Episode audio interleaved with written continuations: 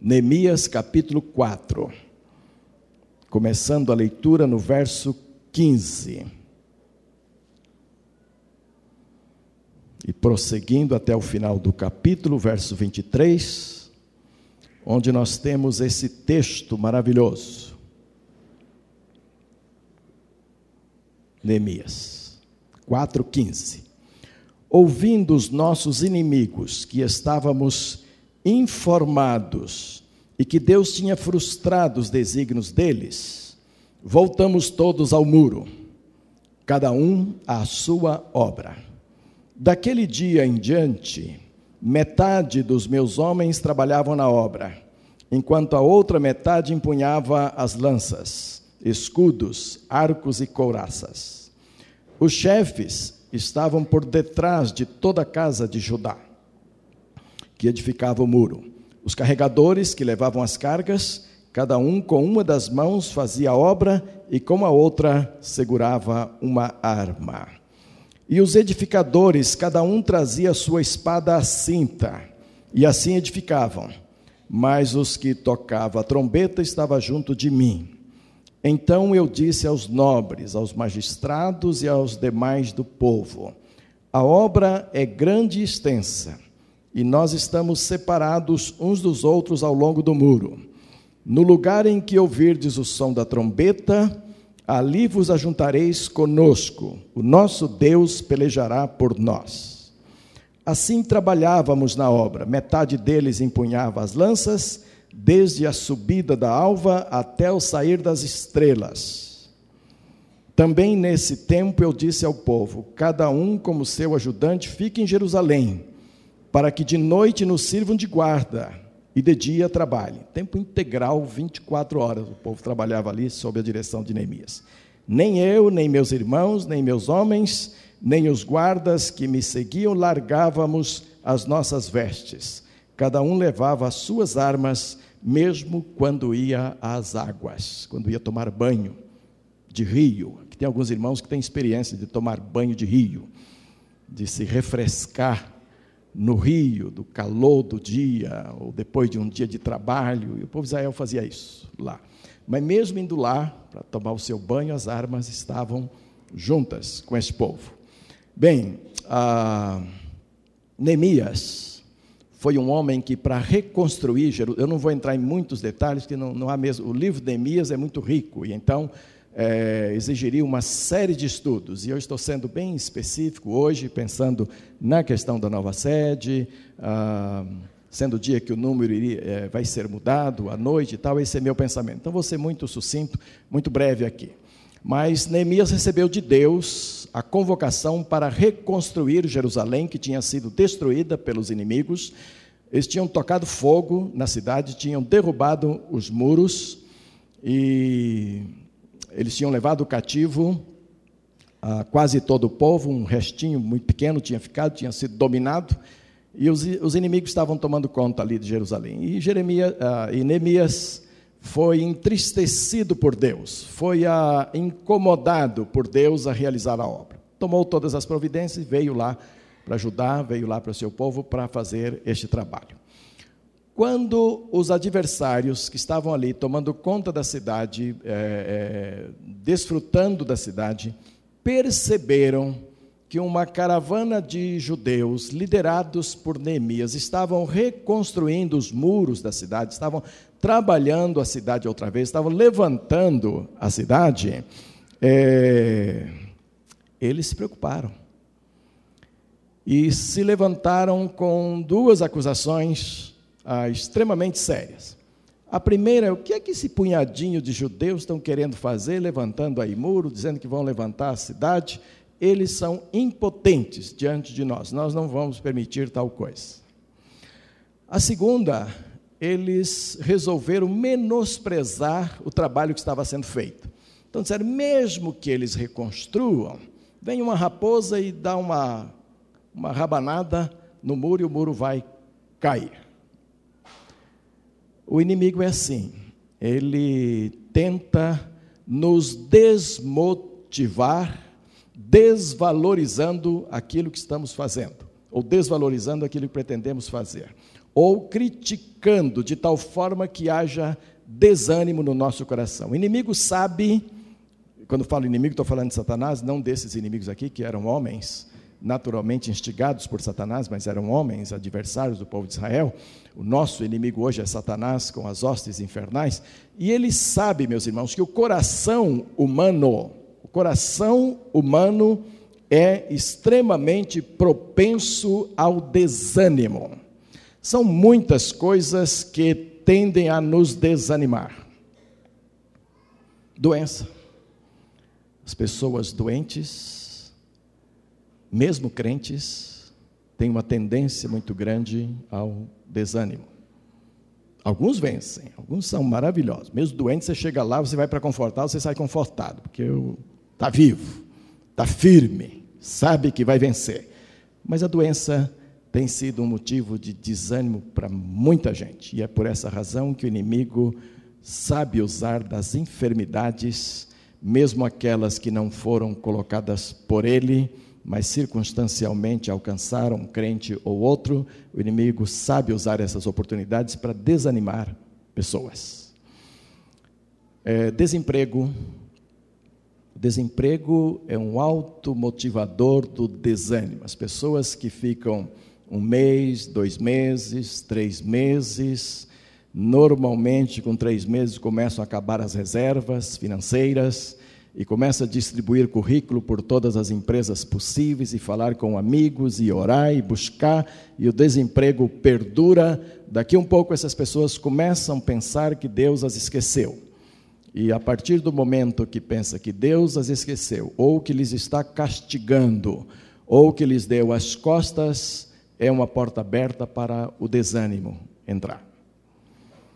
O desânimo vem também por decepções, pessoas que decepcionam com líderes, pessoas que são decepcionadas com pastores, com o professor da escola bíblica dominical, com patrões, com pessoas que exercem algum tipo de autoridade sobre as suas vidas, elas chegam ao desânimo.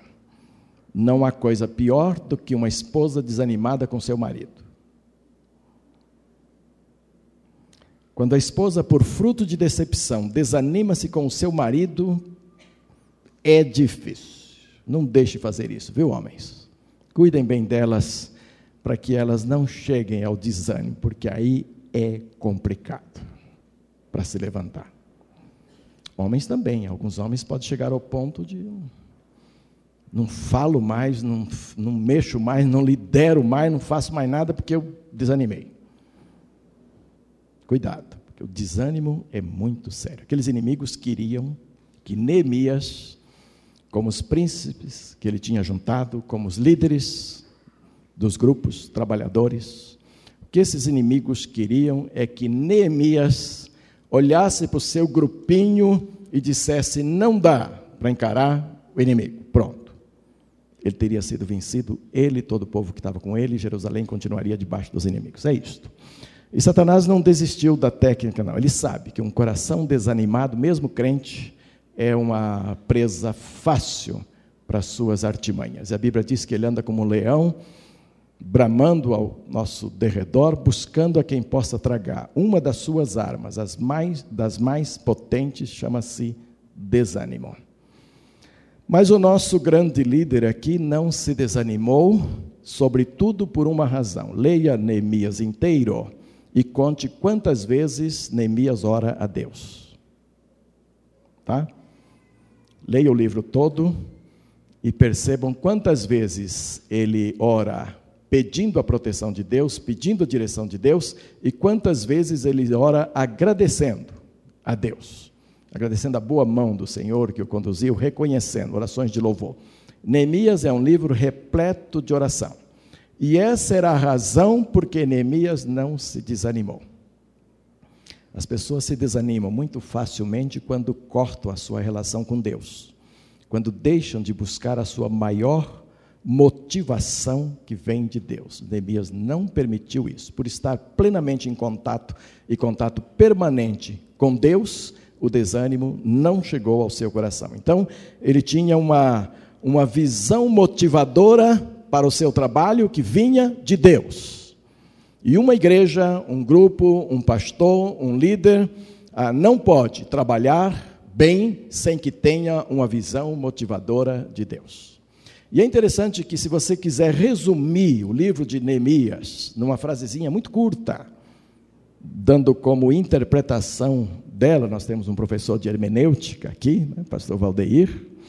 Se você quiser resumir o livro todo, é, você faria, e eu fiz, estou fazendo usando uma frase que não é minha, mas que foi a melhor que eu achei. Então, eu, eu nem sei quem a criou, não fui eu. Mas é aquela que diz assim: Trabalhe como se tudo dependesse de você. E ore como se tudo dependesse de Deus. Isso resume Neemias. Neemias é um livro assim. Era para trabalhar noite e dia. Aquele pessoal trabalhava no pesado, na mão de obra no pesado, desde o, o aparecimento da alva. Vocês sabem quando é que a alva aparece? A famosa chamada estrela d'alva, na verdade é a estrela da alva que aparece Sabe que hora? É muito antes do sol nascer. Ela recebe reflexo do sol, mais ou menos a uma altura aqui, no horizonte. Ela recebe o reflexo do sol que está para nascer e então ela brilha já a luz do sol de madrugada. Essa hora eles começavam no pesado. E aí iam até escurecer completamente. Então era de noite a noite. Mas não era só isso. Muitos deles ali ainda faziam guarda noturna nas portas da cidade por onde o inimigo podiam vir.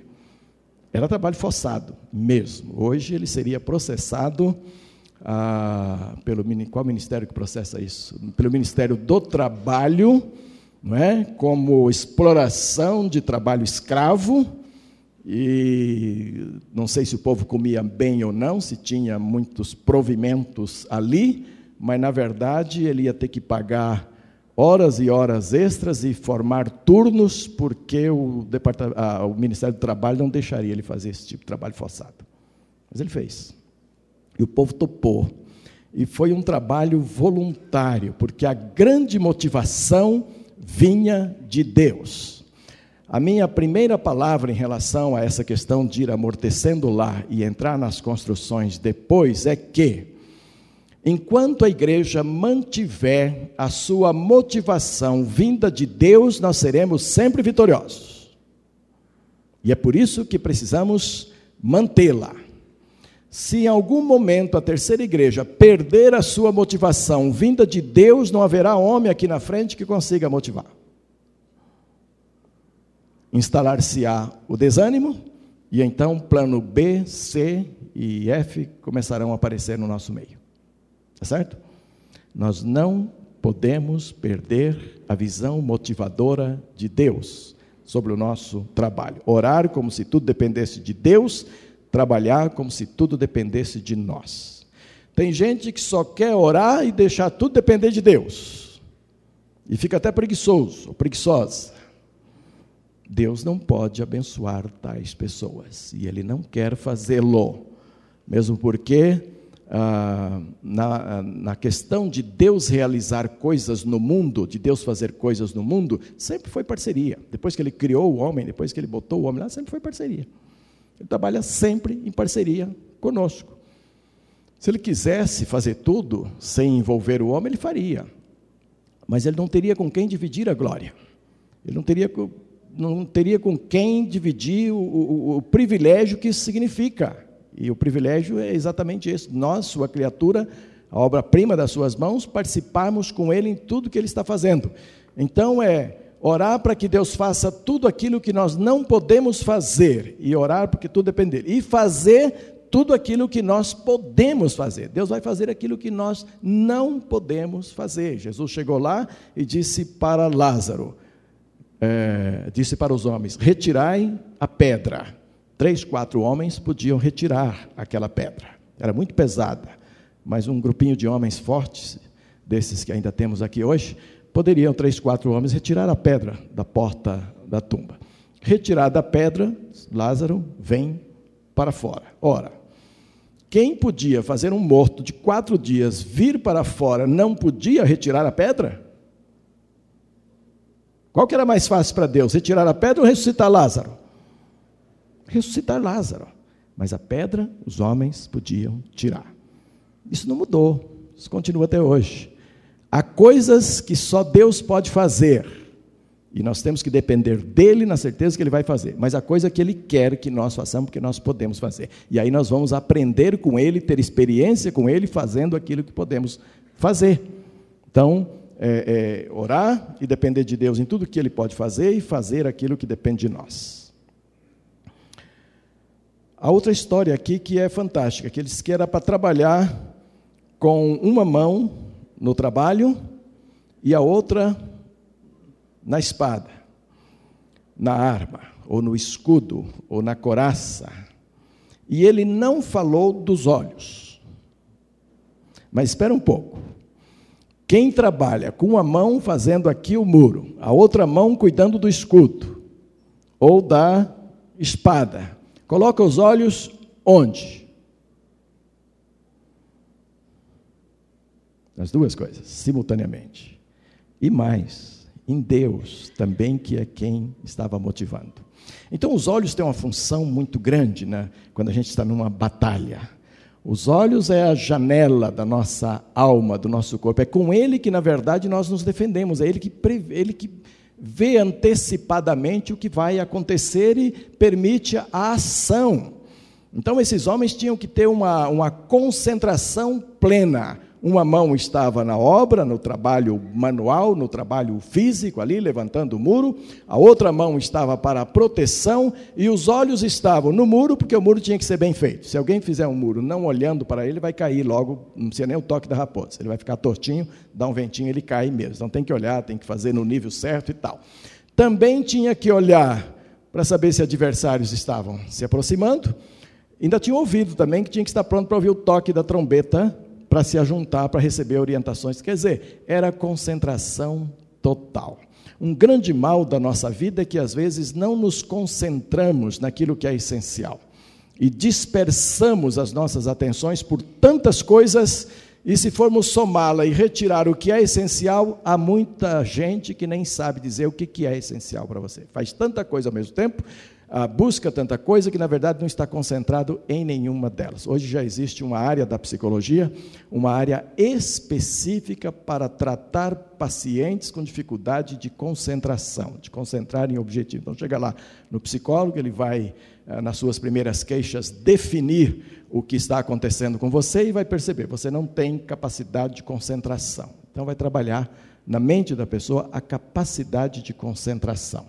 Estes homens de Neemias sabiam, entre outras coisas, que a concentração maior tinha que ser em Deus, e algumas atenções tinham que ser muito específicas para fazer ali o trabalho. A, a, outra coisa é que Neemias trabalhou de tal forma que ele foi tapando as brechas por onde o povo tinha entrado. E, então ele queria que as brechas fossem fechadas logo, por isso que havia grupos distintos, com famílias distintas e chefes distintos trabalhando com, essas, com esses grupos em determinados lugares específicos para ir fechando as brechas. Meus irmãos, nós somos o povo de Deus. O inimigo vive de olho nas brechas que nós abrimos para ele penetrar, para ele entrar e quando nós abrimos brechas no trabalho que estamos realizando, na missão que estamos para cumprir, nas funções que nós desenvolvemos, não tenha dúvida, o inimigo está por perto. E ele entra nessas brechas e então desarticula as nossas intenções, desarticula os nossos planos, nossos projetos, nossos objetivos. E há casos em que em que destrói realmente toda uma obra que está para ser realizada se houver brechas ali. Então, ah, nós estamos vivendo um momento, como terceira igreja batista plano piloto, que não podemos dar brechas ao inimigo. Há uma grande obra a ser realizada. Ele disse: olha, há uma grande obra a ser realizada, o muro é muito extenso, muito grande, nós estamos espalhados, vamos ficar atentos. Quando ouvires a trombeta, corram todos para cá, porque há novas instruções. E essa nova instrução era: levante as suas armas, porque é hora de lutar. Ou vamos todos nos dedicar ao Senhor, ou essa tarde será de jejum, ou esta manhã será de jejum contra é, o inimigo, ainda que é, com armas, com tudo, mas estamos é, jejuando para que o Senhor haja no nosso meio. Às vezes a igreja enfrenta situações muito similares, muito parecidas. Ah, eu fiquei procurando para essa fala que seria inimigos para nós, terceira igreja, hoje? O que seria inimigos para nós? Ali era uma situação clara de, de inimigos, uma situação clara de adversário. O povo tava, alguns estavam dentro da cidade, outros estavam de fora, entrando pelas brechas. Havia zombaria, havia a tentativa de desacreditar o que eles estavam fazendo. E nós? O que poderia ser inimigos para nós em relação ao que Deus tem mostrado para nós, o caminho que estamos caminhando? O que seria inimigos? Eu confesso para vocês que eu quase não encontrei. Quase não encontrei inimigos. O governo não está dizendo que não podemos ter aquela propriedade. O governo não está nos impedindo de construir ali, de ser dono daquela propriedade e construir ali uma ampla sede para esta igreja ainda e para o futuro, gerações que vêm aí. Igrejas evangélicas não estão nos difamando, achando que a terceira igreja é isso ou aquilo, não. Pastores não estão brigando conosco em relação àquilo ali. Eu acho que não tem nem, nem dor de cotovelo tem por aí, não tenho percebido muito. que seriam inimigos para a questão da nova sede dentro da terceira igreja? Então percebi que no texto havia inimigos externos e inimigos internos. E procurei relacionar, eles podem haver, eles pode haver inimigos internos no nosso meio. O pior dele talvez seja orgulho. Se nós cairmos na cilada do inimigo de contar as questões da nova sede, de contar o que Deus tem feito na terceira igreja e nos orgulharmos disto, este é um grande inimigo e nós nos tornamos nossos próprios inimigos, nos orgulhando daquilo que o Senhor está fazendo.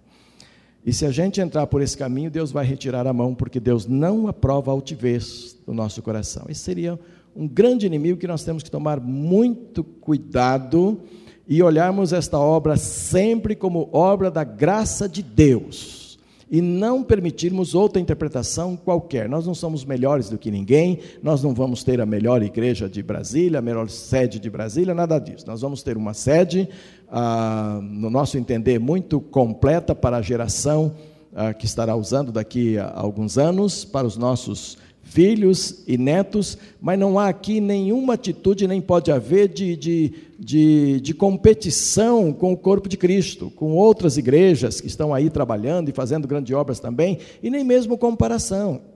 Não somos um povo para isto, e por aí pode haver uma grande cilada. Achei que um outro inimigo interno que pode chegar a nós, por exemplo, é a questão do, do trabalho a longo prazo. Trabalhar a longo prazo pode, pode se transformar no inimigo para nós. Por quê? Porque nós estamos numa época de coisas instantâneas, nós estamos acostumados com coisas rápidas. E para algumas pessoas, essa questão de coisas rápidas vira até neurose.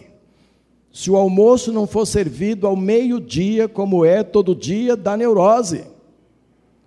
E também porque o trabalho está esperando, você tem que correr. As lojas, dizem que as lojas de, de, de, alimentação que mais crescem, que mais vendem, são o fast food, esses lanchezinhos que são prontos a minutos, rápidos e tal. Ah, os computadores, a internet, essas coisas são rápidas demais, coloca o mundo todo nas tuas mãos assim, a coisa está acontecendo lá no fim do mundo, você está vendo televisão e tudo isso, você está vendo aqui. Vocês viram a Copa do Mundo, no horário exato que começava, o mundo estava inteirinho ligado ao mundo todo. Isso é uma instantaneidade muito grande, que trabalha contra projetos a longo prazo. E Nova Sede é um projeto a longo prazo. E bota longo nisto.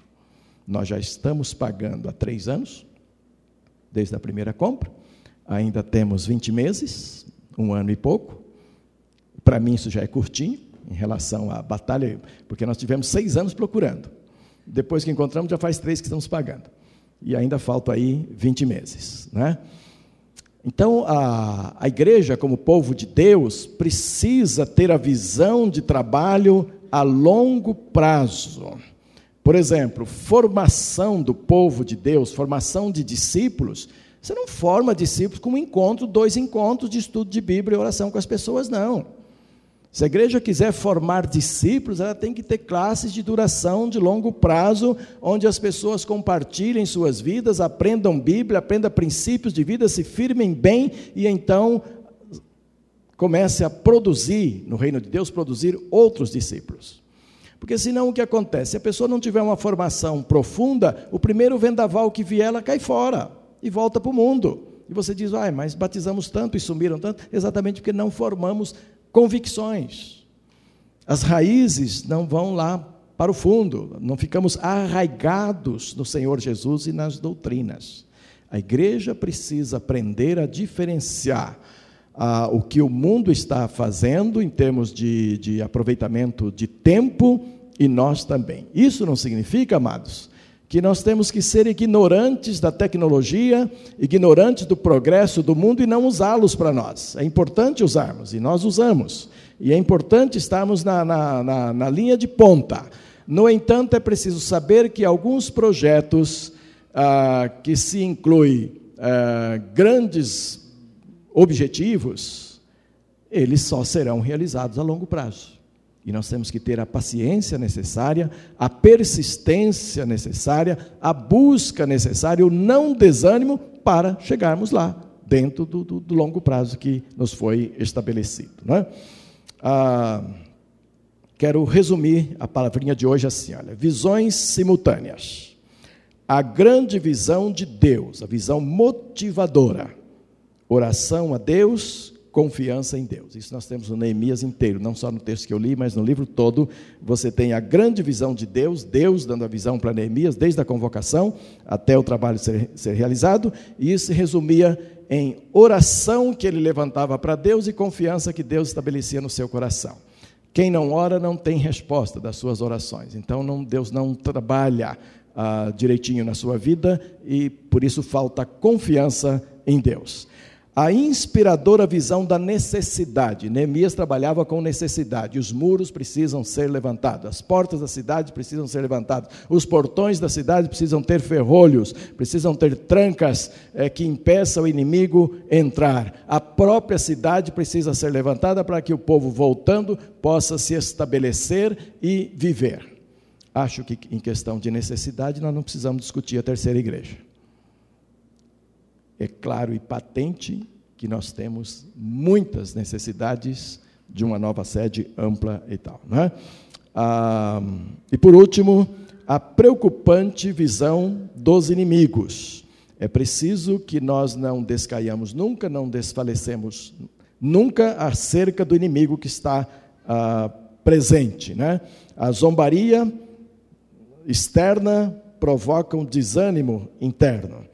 Os ataques para inviabilizar a obra ah, sempre estarão presentes, cada vez na sua época, cada vez no seu momento. E desta vez pode ser exatamente a questão do tempo, exatamente a questão de, de desânimo, exatamente a questão de, de orçamentos pessoais e de experiências com Deus. Né? Ah, mas, sobretudo, temos que pensar que, apesar de quando se fala em pagar terreno, construir nova sede, tudo isso, parece que estamos falando de coisas materiais. Parece que estamos envolvidos com coisas materiais, né?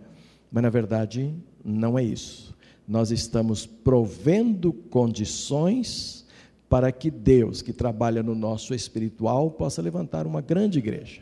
Uma igreja que tem uma influência direta e transformadora no Distrito Federal, no Brasil e também no mundo. E isso é espiritual. Quer dizer, o resultado lá na frente é espiritual, o alvo é espiritual. As batalhas são espirituais e também de ordem material, de ordem terreal, aqui naquilo que vamos fazer. Mas a, a, o alvo final é totalmente espiritual. Por isso que construir, avançar, realizar sem experiências profundas com Deus não alcança muito os objetivos de Deus para a nossa vida. Deus não está muito interessado que tenhamos grandes coisas materiais, Ele está interessado que tenhamos grandes experiências com Ele enquanto realizamos as coisas materiais. E é nesse sentido que queremos conduzir a terceira igreja nessa conquista, que já estamos ah, na parte de pagamentos a mais da metade dela.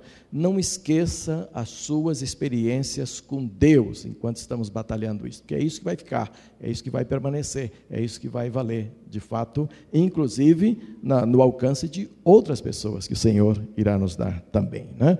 Vamos orar sobre isso, amados, vamos colocar tudo isso diante do Senhor, abaixa a sua cabeça, então, nesse momento. E vamos dar graças a Deus, porque hoje estamos vendo mais um número sair dali, do nosso banner. Então estamos mais próximos da vitória final, pela graça do nosso Deus. Pai querido, nós queremos te agradecer porque chegamos até aqui só pela tua graça. E só por ela nós queremos caminhar.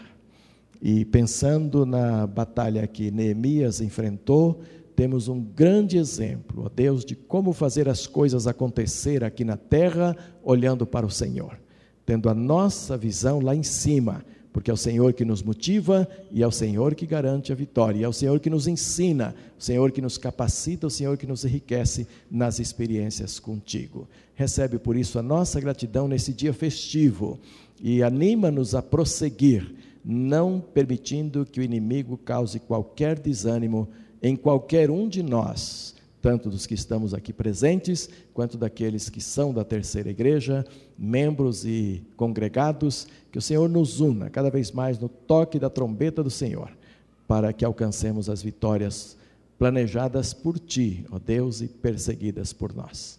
Assim oramos no nome de Jesus. Amém. E amém, Senhor. Nós temos alguns avisos.